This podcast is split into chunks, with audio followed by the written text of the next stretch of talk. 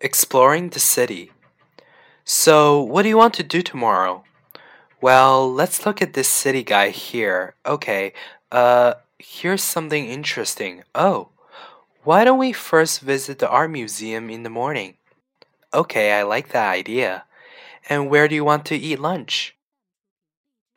How about going to an Indian restaurant? Um, the guy recommends one downtown, a few blocks from the museum.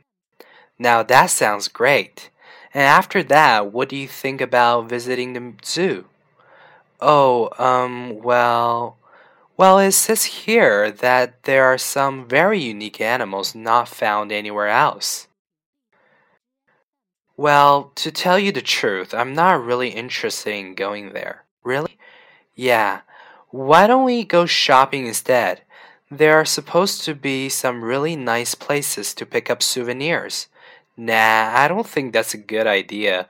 We only have few travelers' checks left, and I only have $50 left in cash.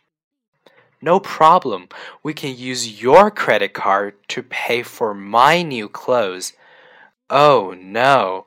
I remember the last time you used my credit card for your purchases.